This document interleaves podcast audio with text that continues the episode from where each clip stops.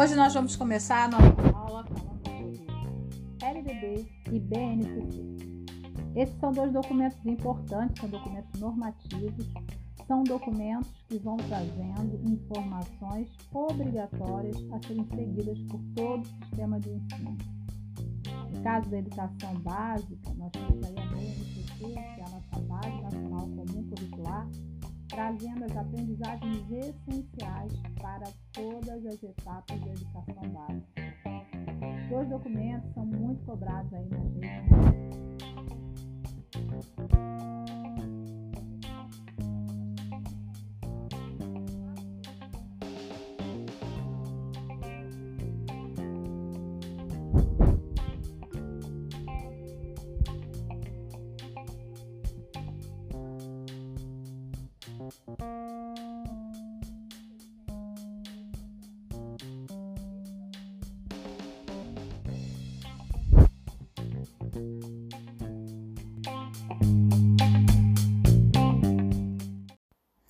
Nossa agenda de hoje começa com um bom dia, e nesse bom dia eu quero é, falar um pouco sobre como se preparar para o concurso público, como que você deve passar, se preparar para fazer boas provas. E para isso, eu vou trazendo aqui um livro do William Douglas, onde eu vou falar sobre as fases do domínio cognitivo.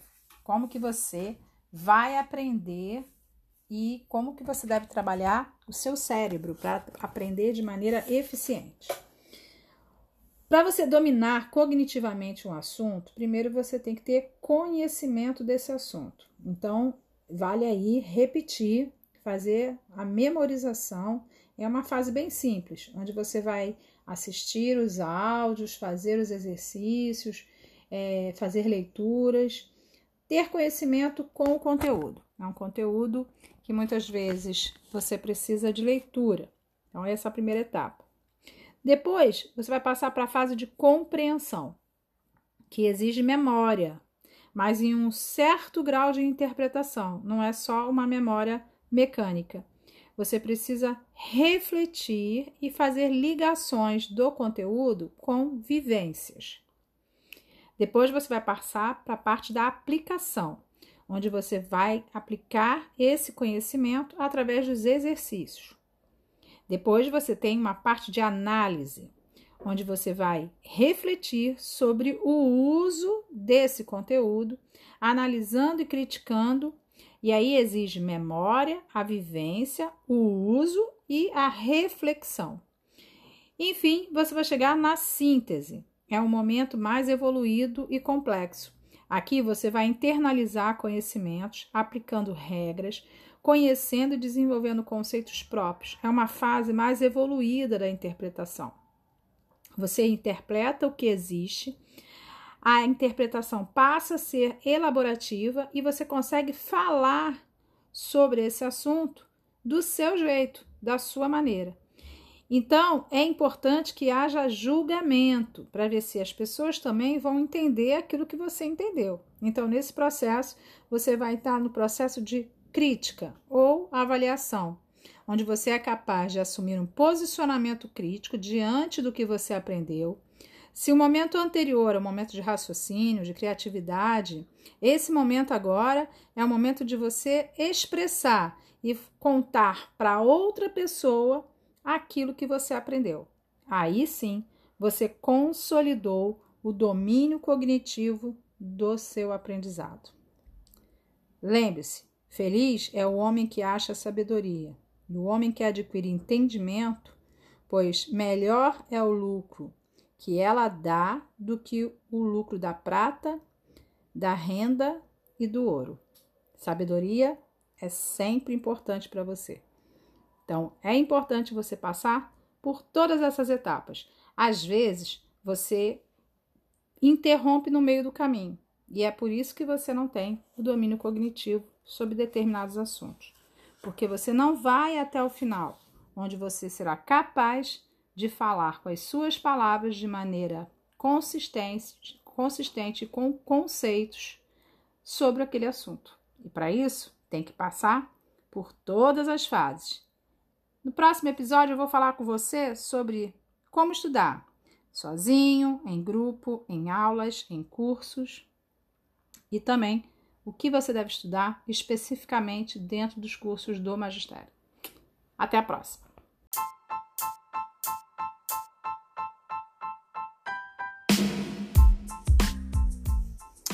Vamos falar agora sobre estudar sozinho. Ninguém pode prescindir de uma parcela de estudo individual. Então é importante que você aprenda essa habilidade, estudar sozinho. Há quem seja aprovado apenas estudando sozinho, usando as tecnologias, usando o ensino à distância, mas boa parte da parcela dos candidatos tem dificuldade de estudar sozinho. Um princípio do individualismo diz que se você pode amarrar dois pássaros e mesmo tendo quatro asas, eles não voarão. Então há horas em que o estudo em grupo ou em curso, ele não vai ser produtivo para você. É melhor você voar sozinho. Tanto quanto possível, é valiosa, ao menos uma vez, ou de uma vez em quando, né? Uma aferição do próprio nível através de provas, simulados, participação de concursos de cursos online, fazer um concurso, mesmo que você não queira é, aquela vaga, é importante que você se autoavalie.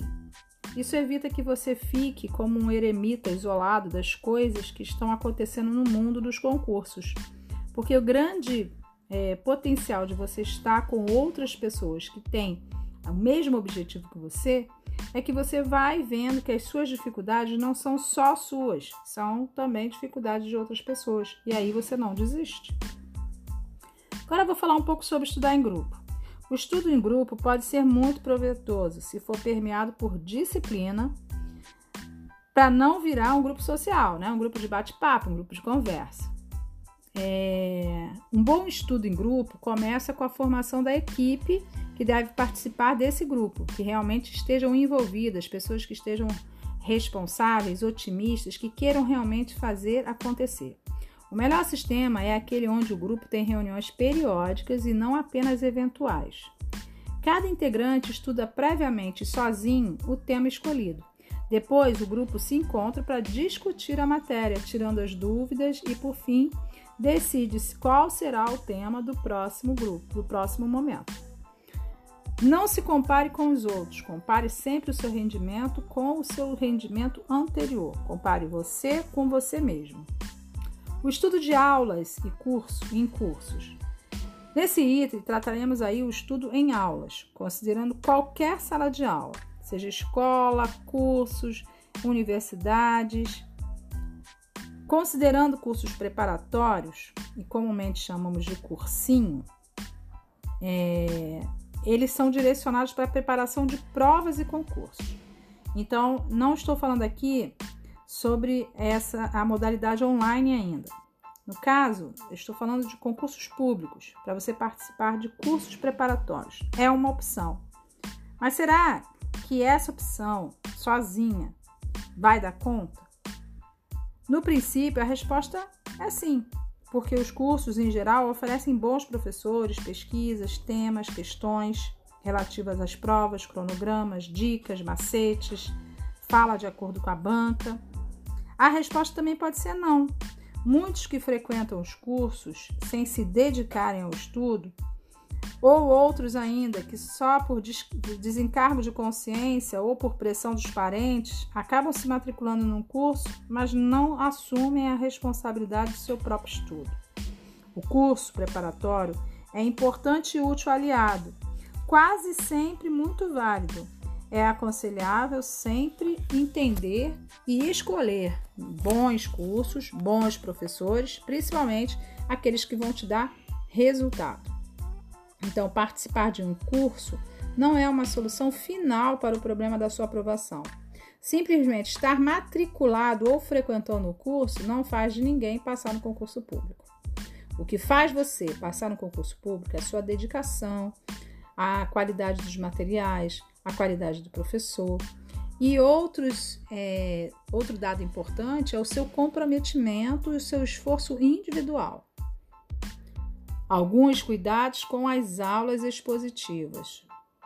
O próprio curso e o professor procuram dar um programa de modo que auxiliem a cobrir todos os pontos necessários do edital. Só que é claro, se você não estudar em casa, se você não rever a matéria, você não vai alcançar os seus objetivos. Se você optar pelo curso online, a grande vantagem do curso online é que você pode repetir a mesma aula do professor algumas vezes. E isso vai entrar numa fase do seu aprendizado que chama-se consolidação, que é importante. Estar na aula e ficar fazendo desenho no caderno ou olhando no celular, no WhatsApp, não vai te preparar para lugar nenhum. Então preste atenção. Tanto faz no curso online quanto no curso presencial, se você não colocar 100% da sua dedicação, você também não vai. Se você acredita que pode, ou se acredita que não pode, você está certo. Você vai escolher o seu caminho. Então, tome muito cuidado na preparação da sua aula. Utilize técnicas de estudo, seja pontual, assíduo. Isso também vale para o, o curso online. Você precisa ter planejamento, pontualidade, assiduidade, respeitar o horário do término dos intervalos nos cursos, voltar logo, não ficar conversando, conversas paralelas na sala de aula, manter atenção e concentração, ter quanto for possível o material didático recomendado, livros, apostilas, exercícios, todo o material e o material também de é, escritório, né? Que é marcador de texto, caneta, lápis, tudo à sua mão, para que você tenha um material pronto para você começar a estudar. Evite, quando você for para aula presencial, conversar sobre os assuntos alheios ao seu concurso. Seja na aula presencial ou na aula online, ficar pensando em assuntos alheios à aula vai tirar totalmente a sua, o seu foco no aprendizado. Ficar também julgando o professor e os colegas é muito comum os alunos é, quererem dar veredito sobre tudo. E aí acabam questionando, olhando até a roupa do professor. Se está vestido, se está mal vestido, se fala o certo, se fala o errado, se o cabelo está descabelado. Aquela mania que quando perder a concentração, sair da sala, sabe? Sai da sala para tomar café, sai da sala para ir beber água, sai da sala para ir ao banheiro. Isso só piora a sua concentração, viu? Você vai sair, quando voltar, a aula já vai estar em outro ponto. Então, é muito útil fazer revisão das aulas. Esta é a hora de repassar a matéria, fixar os pontos essenciais, melhorar as anotações, levantar dúvidas, perguntas, respondendo a si mesmo tais questões. É a fase da ruminação. É isso mesmo. É a fase que você vai trabalhar repetindo, repetindo, repetindo o conteúdo, fazendo técnicas de memorização. E é isso. Espero que tenha te ajudado a entender que o sucesso do seu aprendizado está muito mais na sua mão e nas escolhas que você faz do que propriamente no curso A, B ou C. Até a próxima!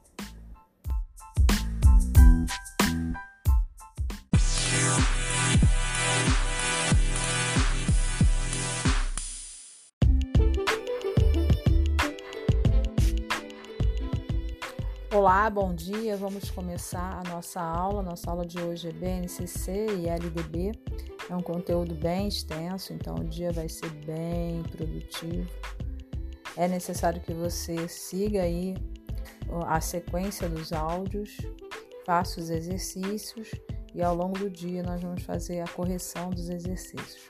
Então é importante, hoje é uma aula mais pesada, é uma aula que você precisa mais é, atenção, anotar os pontos importantes da aula, para que você possa ter aí um material organizado, de preferência, se você puder imprimir a LDB e a BNCC, o material do texto, fica mais fácil para você fazer as anotações que eu vou estar pontuando aí no, nos áudios, entendeu? Então vamos lá. Vamos começar a nossa aula.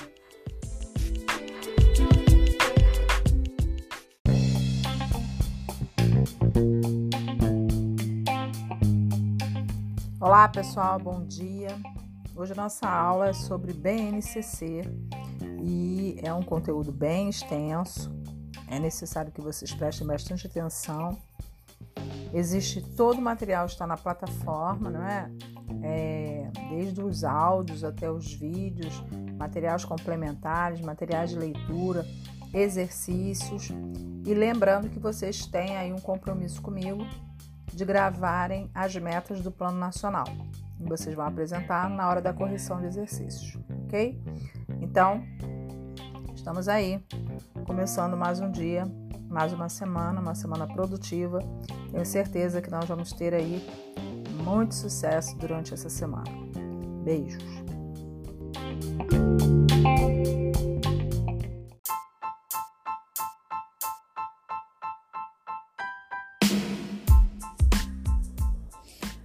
Vamos começar a correção dos exercícios da LDB.